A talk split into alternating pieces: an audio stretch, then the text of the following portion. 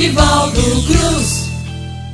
É bom demais estar contigo. É... E o maior prazer ainda, porque hoje a gente vai falar sobre esse que é o grande ícone da cultura popular nordestina, dessa cultura nordestina que a gente conhece. Eu digo direto, a gente tem um tripé nessa cultura nordestina. A gente tem Luiz Gonzaga, Padre Cícero Lampião. É a trindade, é o tripé que segura toda essa cultura nordestina que a gente conhece, dessa forma que a gente conhece. E Luiz Gonzaga faz aniversário neste 13 de setembro 13 de dezembro, rapaz, que setembro nada. 13 de dezembro, aniversário de Luiz Gonzaga. Eu vou aproveitar, claro, e trazer um cordel que foi feito pelo meu querido mestre Chico Pedrosa, o grande mestre Chico Pedrosa fez esse cordel Luiz Gonzaga Luar do Sertão para comemorar o centenário de Luiz Gonzaga. Chico, para quem não conhece, é o grande nome da atualidade da poesia popular nordestina. Dentre outros, mas Chico é respeitadíssimo. Ele é considerado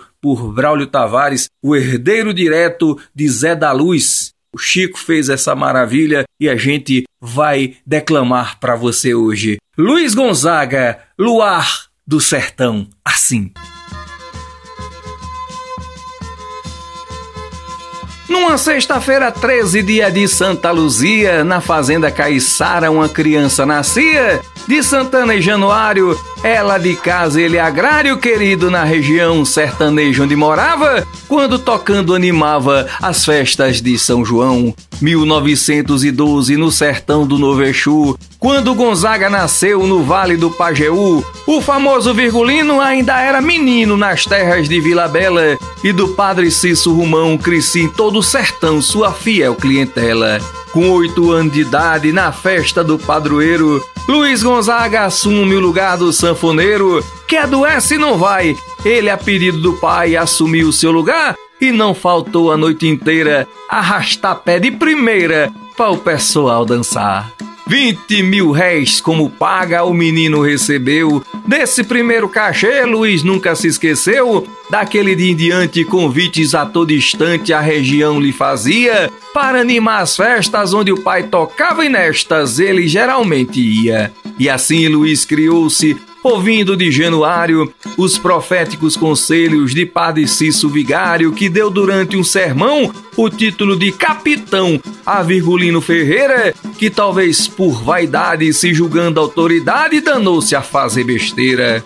Beatos e cangaceiros inundavam a região, ouvindo e obedecendo o padre Cício Rumão. O cangaço respeitava o romeiro que passava com destino ao Juazeiro. Nunca ninguém ao passar viu o cangaceiro atacar a caravana de romeiro.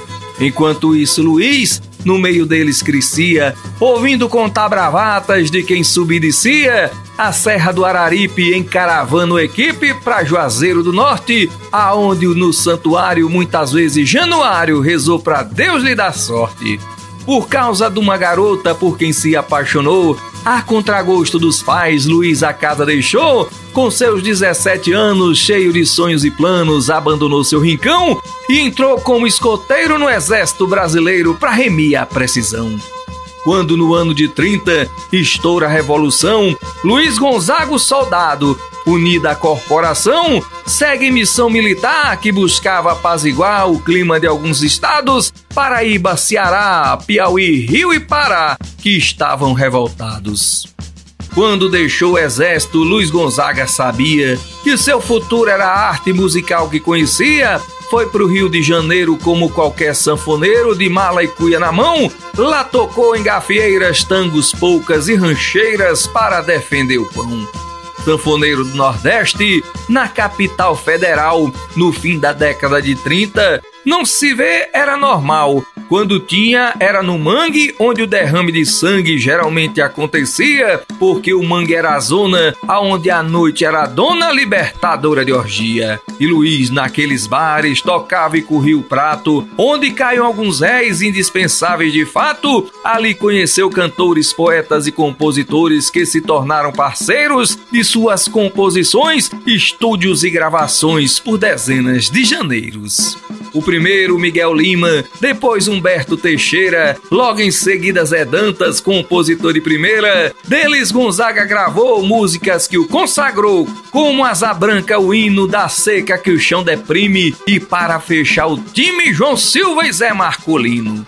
No sudeste do Brasil, o preconceito imperava. Música feitas no Nordeste, uma ou outra tocava. As rádios fechavam as portas e as esperanças mortas ali eram sepultadas. Quando muito se ouvia, era alguma cantoria do gênero de embolada.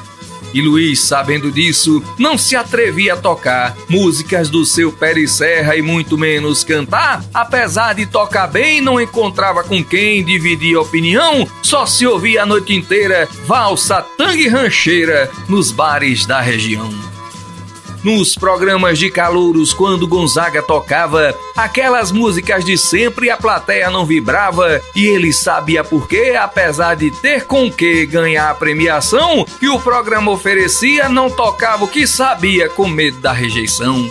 Um grupo de cearenses certa vez apareceu pedindo a Luiz Gonzaga músicas do Nordeste seu e ele educadamente prometeu àquela gente que amanhã tocaria. No outro dia tocou, toda a plateia vibrou como há muito não se via o programa Ari Barroso voltou a lhe convidar devido ao grande sucesso daquela noite no bar, aonde na sua terra vira e mexe pé de serra tocou com tanta maestria que foi primeiro entre os 10 e 150 mil réis recebeu naquele dia.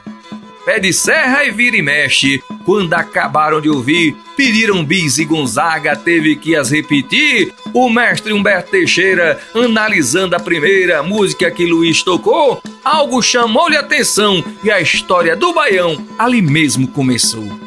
Numa tarde de agosto do ano de 45, no escritório de Humberto Luiz entra e fecha o trinco. Como pais comprometidos, os dois aguços sentidos convocam a inspiração e ao amanhecer do dia assinam com alegria letra, música e melodia de Asa Branca e Baião. Do mesmo jeito que a fruta só chega no tempo certo, nasceu esta parceria entre Luiz e Humberto, um sanfoneiro e cantor, o outro compositor e poeta por vocação. Desses dois cabras da peste, de quem se orgulha o Nordeste, nasceu o nosso baião. Depois dessa parceria, Luiz Gonzaga voou tocando e cantando músicas que do Nordeste levou, shots forrós e chachados afora baiões tirados das entranhas do sertão, onde Gonzaga cresceu pisando onde nasceu a riqueza do baião. 630 músicas foram por ele gravadas, todas originalmente dele e de seus camaradas, compositores, parceiros, 61 condoreiros de quem hoje o mundo canta, seu repertório que encanta, comemorando a contento do norte ao sul do país, o centenário de Luiz Gonzaga do Nascimento. E como eu disse antes, esse cordel foi para comemorar o centenário de Luiz Gonzaga, né? O centenário foi em 2012, já tem um tempinho aí, porque Luiz nasceu em 1912, 13 de dezembro de 1912, e aí você viu um pouco da história desse imenso, desse grande que é Luiz Gonzaga, através do outro gigante, grande mestre, Chico Pedrosa, nosso compadre velho, tá aqui em feira, tá aqui junto com a gente, junto com Dona Terezinha, lá na Baraúna. Um abraço, Chico! Um abraço para você, se Deus quiser, sempre guiados pelo Espírito Santo e sob o manto de Nossa Senhora. Semana que vem a gente volta. Brigadão pela sua atenção e, é claro, viva a cultura popular nordestina, viva a cultura popular brasileira, viva nós!